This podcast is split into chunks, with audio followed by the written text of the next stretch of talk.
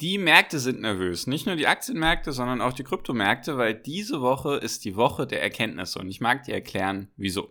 Hi und herzlich willkommen zum Finance Magics Podcast. Wir sind heute bei Folge 426 und heute möchte ich mit dir ganz kurz eine kurze Folge machen, was diese Woche noch ansteht. Also heute ist Dienstag, da kommt meine Podcast-Folge und morgen gibt es eine Entscheidung und am Donnerstag gibt es eine Erkenntnis und die sind sehr, sehr wichtig und deswegen sind, sind die Märkte auch sehr, sehr nervös aktuell. Wenn man sich die letzten Tage die Märkte angeschaut hat, ging es eher runter und auch teilweise ein bisschen stärker bei den Indizes und auch bei einzelnen Werten. So, und woran liegt das jetzt? Oder was gibt es denn jetzt für Entscheidungen? Ich habe es sicherlich schon angekündigt, nur falls du sowas in Zukunft nicht verpassen willst, solche wichtigen Informationen, einfach sehr gerne kostenlos meinen Podcast abonnieren, dann verpasst du sowas nicht. Und genau, was, was ist jetzt das erste Ding? Was findet am Mittwochabend statt? Und zwar der Zinsentscheid der Notenbank in den USA. So, wahrscheinlich habe ich in den letzten Wochen so oft Zinsentscheid und Notenbank und Zinsen gesagt, dass man daraus ein schönes Trinkspiel machen kann. Jedoch geht es mir einfach darum, dass du verstehst, worum geht es dann da. Es geht eigentlich um zwei Sachen, zwei Optionen gibt es. Entweder die Zinsen werden sehr stark erhöht oder extrem stark erhöht. Das sind mal so die zwei Optionen, die es gibt. Und zwar Punkt oder Option Nummer eins ist, die Zinsen werden um 0,75% erhöht oder Option Nummer zwei ist, die Zinsen werden um einen Prozentpunkt erhöht. Also normalerweise, wie gesagt, Zinserhöhung immer um 0,25 Jetzt geht es sozusagen um die, um die dreifache Menge oder um die vierfache Menge. So, und was könnte jetzt der Markt daraus mitnehmen? Das ist ja das Wichtigste, weil Zinserhöhungen sind eigentlich immer schlecht für die Aktien. Jedoch könnte das eine schlimmer sein als das andere. Und ich denke, dass die höhere Zinserhöhung, sage ich mal, schlechter, beziehungsweise, Entschuldigung, besser wäre für die Märkte. Und ich mag dir erklären, wieso. Und zwar, wenn die Zinsen um 0,75% erh erhöht werden würden, dann könnte es sein, dass der Markt negativ überrascht wird. Weil wie ist aktuell die Wahrscheinlichkeit? Was erwarten die Marktteilnehmer?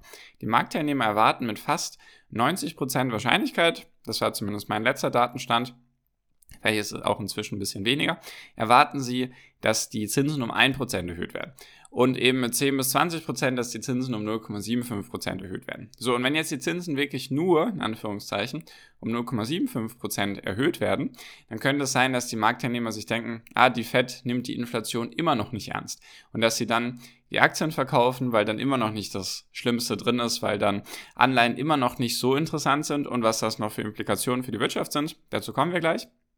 Jedoch das könnte sein, dass die dass die Marktteilnehmer das negativ auffassen, weil sie denken, okay, die Fed ist immer noch nicht, ja, sage ich mal, aggressiv genug.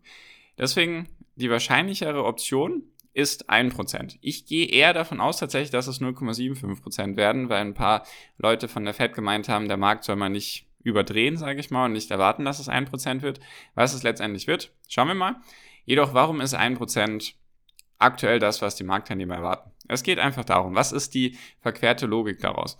Weil wenn die Zinsen um 1% erhöht werden, dann sind Anleihen interessanter. Das ist erstmal das für die Aktien eigentlich. Also steigende Zinsen sind eh immer schlecht für Aktien. Jedoch dadurch sind dann die Anleihen viel interessanter. Und was ist noch die Logik dahinter?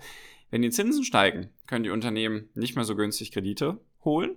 Sie brauchen also oder sie haben erhöhte Kosten oder sie können nicht so viel investieren. Sie brauchen deswegen nicht so viele Mitarbeiter. Wenn sie nicht so viele Mitarbeiter brauchen, steigt die Arbeitslosenquote und wenn die Arbeitslosenquote steigt, dann ist die Fed wiederum genötigt, die Zinsen zu reduzieren. Also das heißt, der Markt erwartet eigentlich oder möchte, dass die Zinsen stark erhöht werden, dass, sage ich mal, die Zinserhöhung so bald wie möglich stoppt, was irgendwie so ein Paradoxon in sich ist. Jedoch das ist so die, die Logik dahinter. Also heißt einfach, wenn die Zinsen erhöht werden, dann wird es der Wirtschaft schneller schlecht gehen, weil sie einfach die gestiegenen Kosten für Zinsen und dann so weiter direkt abgeben muss oder beziehungsweise weitergeben muss an die Konsumenten und dann dementsprechend weniger verdienen kann und deswegen weniger Mitarbeiter braucht und so weiter und so fort. So, und warum ist das auch noch schlecht für die US-Regierung? Weil der drittgrößte, hatte ich fest, der drittgrößte Ausgabenpunkt der US-Regierung sind die Zinsbegleichungen, also die Kreditbegleichung, die Zinsen, die sie auf ihre Kredite bezahlen müssen. Das sind fast 500 Milliarden Dollar im Jahr, die die US-Regierung nur an Zinsen bezahlt für die Anleihen und für die Kredite, die sie aufgenommen hat. Also wahnsinnig viel. Und wenn jetzt darauf die Zinsen erhöht werden, also die US Regierung sozusagen Anleihen mit höheren Zinsen rausgeben muss, weil es sonst für Anleihennehmer uninteressant ist, dann ist das natürlich auch schlecht für die US-Regierung. Deswegen könnte es dann auch sein, dass gewisse, wie soll ich sagen, gewisse Benefits, also gewisse Subventionen und so weiter schneller gekürzt werden und darunter leiden dann dementsprechend auch wieder die Privatpersonen und die Wirtschaft und deswegen, das ist so die verquerte Logik eigentlich. Also, Zinsentscheidung sehr, sehr wichtig. Das ist eben am Mittwoch, morgen Abend also. Dann Donnerstag, auch sehr wichtig, da geht es nämlich um die Frage, sind wir jetzt offiziell in den USA in einer Rezession oder eben nicht? Rezession, habe ich schon mehrmals erklärt, sind einfach zwei Quartale hintereinander, in denen die Wirtschaft schrumpft. Also nicht Stagnation, sondern wirklich Abschwung. Also die Wirtschaft schrumpft. Die Wirtschaft wird kleiner, das BIP wird geringer. So. Und Q1 für dieses Jahr war schon im Minus. Ich glaube, das waren 1,4 oder 1,6 Prozent Minus, bin mir gerade nicht mehr ganz sicher.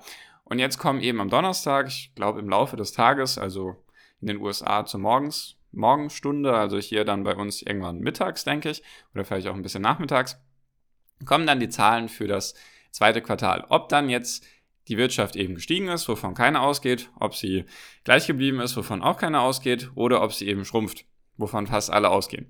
So, das ist das. Das ist auch sehr wichtig, weil das ist natürlich, sage ich mal, wegweisend für die Fed, wenn die Wirtschaft weiterhin schrumpft und so weiter, dann werden auch irgendwann mehr Arbeitslose entstehen und spätestens wenn mehr Arbeitslose entstehen, dann fühlt sich die Fed auch wiederum genötigt, die Zinsen zu senken. So, und jetzt gibt's nämlich ein eine Sache, die mir aufgefallen ist die letzten Tage. Und zwar geht es darum, ob die Rezession dann offiziell ist oder nicht. Offiziell in Anführungszeichen. Und zwar, worum geht's?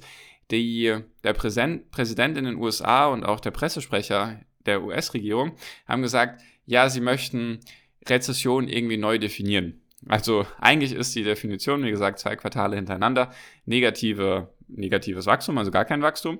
Und das möchten sie jetzt irgendwie neu definieren, weil Joe Biden hat gemeint, ja, es er hat nicht das Gefühl, dass sich die USA in einer Rezession befindet.